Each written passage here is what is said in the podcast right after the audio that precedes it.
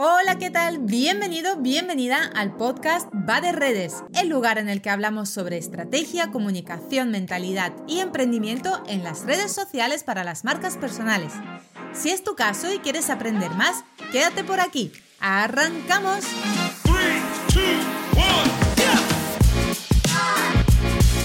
Hola, ¿qué tal? ¿Cómo estás este lunes 31 de octubre? Feliz Halloween a ti que estás celebrando este día y te gusta todo el miedo y las chuches y todo lo que tiene que ver con la fiesta de Halloween. Y además feliz lunes a ti que no te gusta Halloween, que pasas de todo esto y que simplemente es un lunes cualquiera para ti. Todo está bien, todo es válido para gustos los colores, que hay muchas fiestas por el mundo. Vamos a disfrutar aquellas que nos gustan y a pasar de aquellas que no. Muy bien, hoy tenemos lunes de preguntas y respuestas. Recuerda que si quieres que responda a tu pregunta aquí en el podcast, en tu caso concreto, tienes que enviarme la pregunta por Telegram o por Instagram, por el canal por el que más fácil te sea. También puedes hacerlo a través de mi correo electrónico o a través de WhatsApp, como quieras. Tienes todos los datos en mi canal de Instagram. Vas allí a la información de contacto y tienes absolutamente todo a tu disposición. Además, Recuerda que tienes el grupo privado de Telegram. ¿Para qué tienes que entrar en el grupo privado de Telegram? Pues porque todas las dudas que tengas sobre redes, sobre comunicación, sobre marca personal, sobre lo que tiene que ver con el emprendimiento y la productividad enfocados en las redes sociales y en la marca personal, las puedes hacer ahí todas y te las voy a responder. Y si no te las sé responder, no te preocupes, que ya me buscaré la forma de encontrar a alguien que sí sepa respondértelas. Y además, todas las ofertas de Black Friday que voy a lanzar, voy a hacerlas primero en el grupo de Telegram. Estoy, recuerda, estoy haciendo el programa de Revolución, donde aprendemos cómo gestionar nuestras redes sociales desde las bases, desde cero, para trabajar de forma más inteligente, no más dura con las redes. Mi misión es que entendáis cómo funcionan las redes para que os las toméis con más calma y optimicéis los recursos que invertís en ellas, que no hace falta volverse loco con las redes. Y estoy preparando también, terminando de darle forma a un nuevo servicio que va a ver la luz para todos aquellos que no podéis permitiros a un community porque se os sale de presupuesto, pero eh, tampoco os convence a alguien que solamente os publique. También, no sé si lo sabes, hay servicios en los que tú te preparas tu propio texto, te preparas tus propias creatividades y le das a alguien, contratas a alguien que te las programe y que te las publique.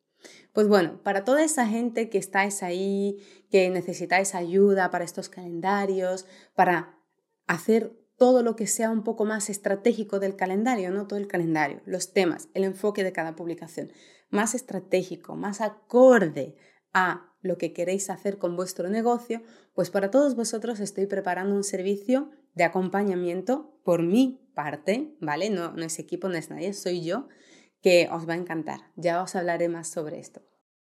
Y sí, lo voy a lanzar con una oferta especial de Black Friday. Así que entra en el canal de Telegram si todavía no, no estás ahí dentro. Voy al lío. Preguntas y respuestas del día. Vamos a ver. La primera pregunta.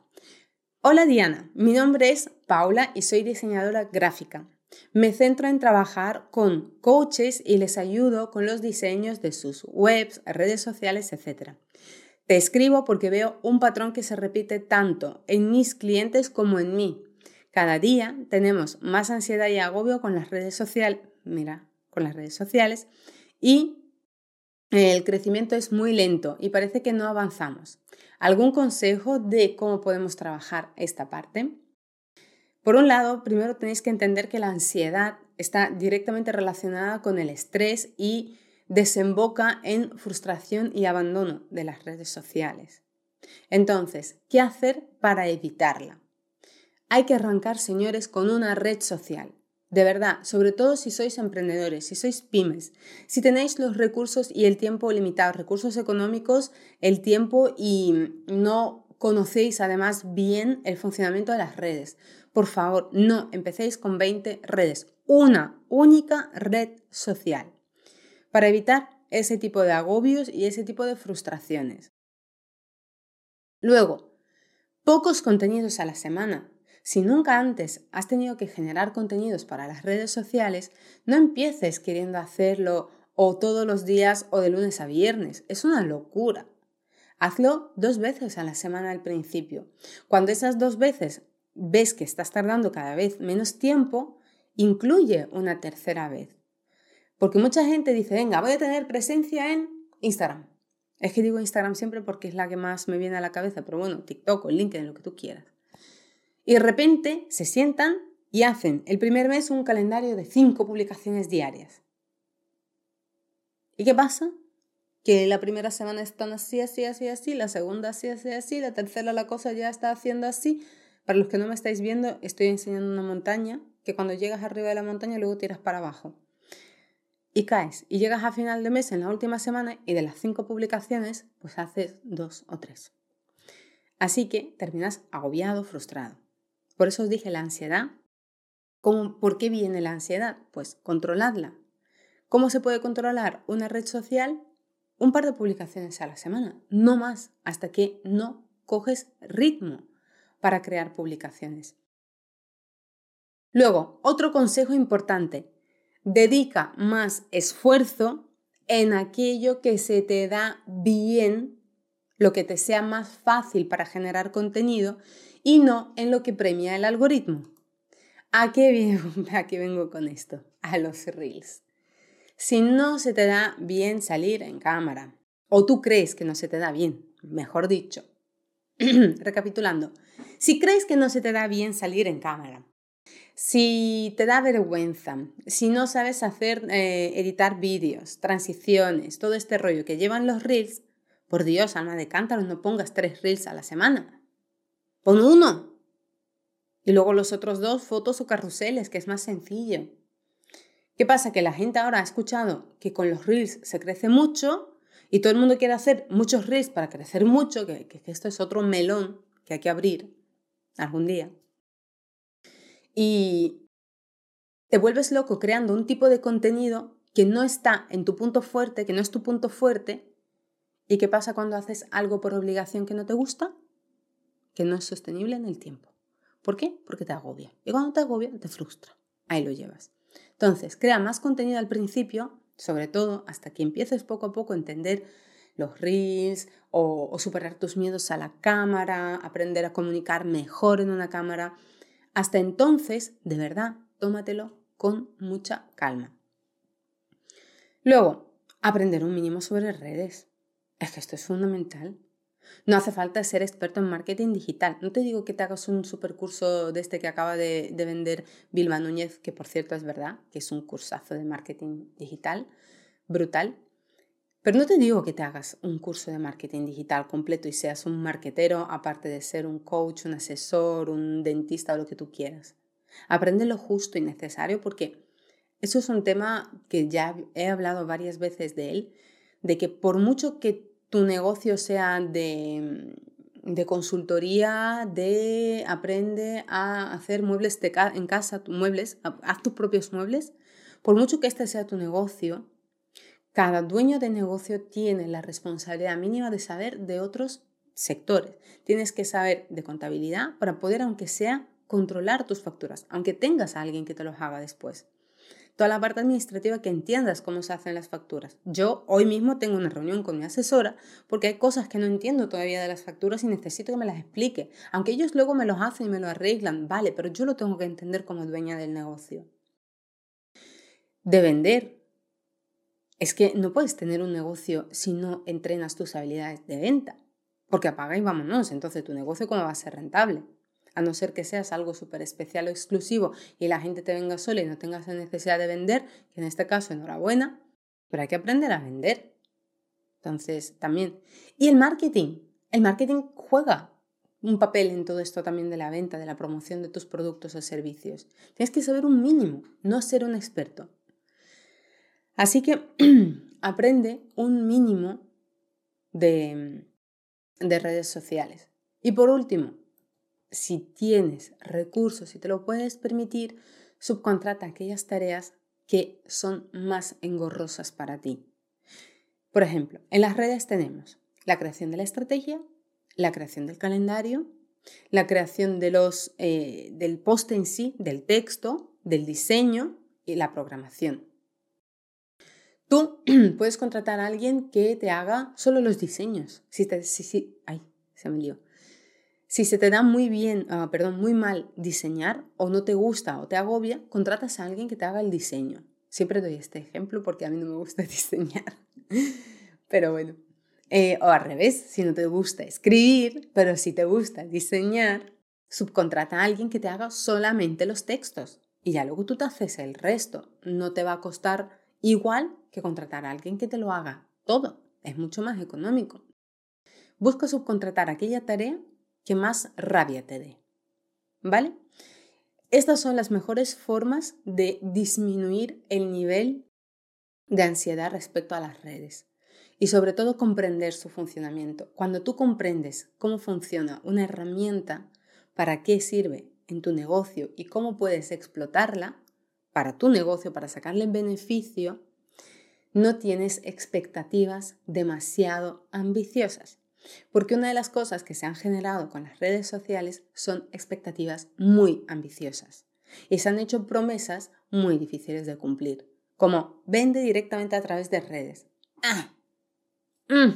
¿Se puede vender directamente a través de redes? Sí. ¿Puede un negocio depender de esto o una gran parte de su facturación depender de esto? No. ¿Vale? Ahí lo dejo. Esto es otro melón. Nada, Paula, espero que te ayude a ti y a tus clientes y tomaros las redes con calma, aprended a utilizarlas, aprended a utilizarlas de forma que os guste, que lo disfrutéis, porque cuando se hace algo con disfrute, se nota. Y cuando no, también. Ahí lo dejo. Bueno, voy con la siguiente pregunta. Hola Diana, quiero trabajar en humanizar mi marca, pero me cuesta mucho salir en vídeo. ¿Qué me aconsejas? Vamos a aclarar primero una cosa. Humanizar una marca no es solo salir en vídeo.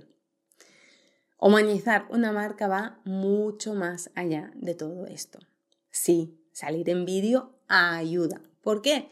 Pues porque las personas que están al otro lado relacionan tu negocio con las características de un ser humano, de una cara, de una forma de hablar, de un tono, de una comunicación, de unos propósitos, de unas ideas. Entonces, ayudas mucho a conectar con la gente. Por eso salir en cámara, en vídeo, es muy beneficioso. Pero no es lo único para humanizar una marca. Luego también la humanidad de tu marca se tiene que respirar en todo lo que haces, en todas tus acciones, en tus productos, en tus servicios, en las palabras con las que tienes escrita tu página, en la forma en la que actúas. Me explico, para que lo entiendas. Humanizar una marca es que tu marca tenga las características igual como si fuese un ser humano. Que empatice, por ejemplo, em, o tener las cualidades de un ser humano ¿Qué significa esto? Que si hay una guerra, como está habiendo ahora, y tú eres una marca, tú te puedes posicionar como marca al igual que lo hacen las personas mm, en su casa todos los días. Tú puedes decir, oye, pues yo estoy a favor de la guerra, a mí me encanta ahí que se maten. O puedes decir, oye, pues a mí no, o sea, me da mucha pena, yo prefiero que no haya guerra en el mundo, es una estupidez tener armas nucleares, solamente al ser humano se le ocurre crear un arma con el que extinguirse, de verdad, es que... ahí lo dejo. Em, entonces, como marca, también puedes hacer lo mismo, también puedes salir como tu negocio y decir, oye, yo como negocio estoy en contra de la guerra y todas las acciones que yo hacía en mi negocio que de alguna forma se relacionaban con la guerra, voy a dejar de hacerlas. Imagínate que tú exportas calzado eh, que además es adecuado para, los, em, para las personas que van a la guerra, ¿no? Pues tú dices, vale, pues lo que voy a hacer es, como marca, es posicionarme, decir que no voy a hacer esto y dejar de hacer envíos a estos países. O por ejemplo, que como fue la semana anterior, el Día Mundial del Cáncer de Mama, de salir y hacer un acto, una solidaridad, una promoción para el Día del Cáncer de Mama y posicionarte y decir, oye, estamos aquí en nuestro negocio, apoyamos este tipo de días, este tipo de acciones, hacemos, eh, promovemos causas solidarias. Esto es también humanizar la marca. ¿Cómo haces sentir a las personas? Esto es otro rollo también de cómo humanizar una marca. Las marcas normalmente emocionan a la gente. ¿Cómo emocionas tú a las personas con tu marca? Y eso es algo que la mayoría de las marcas, por lo menos la gente normal, las marcas personales o las marcas comerciales, las pymes, los del día a día, no te hablo de las marcas grandes por el mundo, sino las normalitas, no tienen ni idea. Cuando tú le preguntas a una persona, hmm, ¿qué emociones siente tu cliente cuando te compra a ti o cuando está alrededor tuya o cuando consume tu producto o tu servicio? No, tienen ni idea. Eso es fundamental. ¿Para qué? Para explotarlo. Es así, yo por ejemplo, con mi marca, ¿qué genero? Casi siempre genero movimiento, o sea, la gente mm, nota un movimiento, genero mucha acción y generó mucha pasión por la forma en la que hablo, por las ideas que defiendo, por la entonación de mi voz, por los contenidos que hago. Entonces, también por cómo soy yo como persona, porque si me conocieras como emprendedora, pues sabrías que soy un culo inquieto y voy de una cosa a otra y estoy que nunca paro. De hecho, peco de no parar.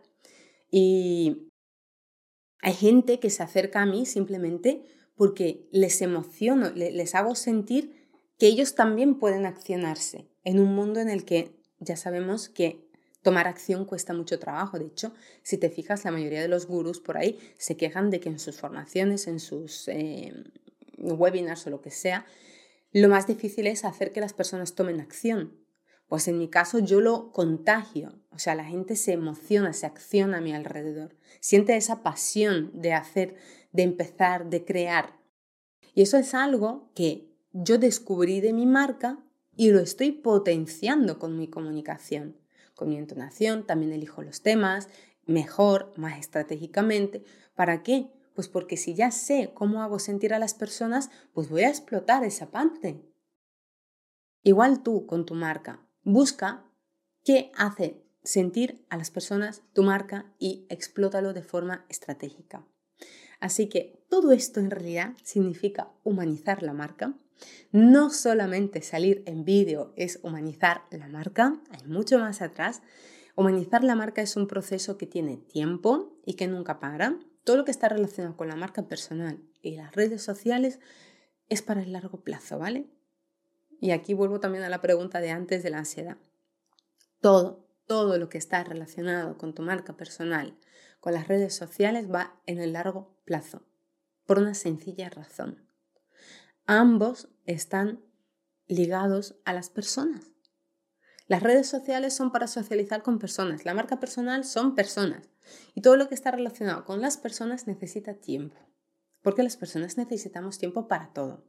Así que tómatelo también con calma, humaniza tu marca por donde puedas, empieza por donde puedas. Si ahora mismo no es tu momento del vídeo, no pasa nada. Entrénalo, entrénalo, por favor, entrénalo, porque sí que es verdad que ayuda, facilita mucho la labor de humanizar una marca, pero no es lo único.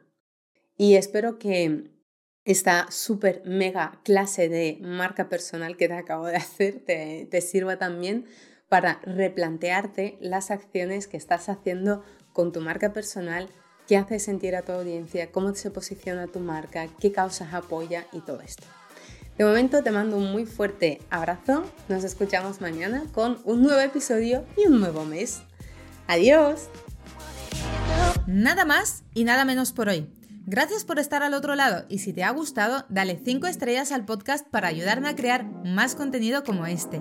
Nos vemos también en Instagram donde puedes encontrarme como arroba hola Diana Marín. Un besazo enorme, hasta mañana, chao chao.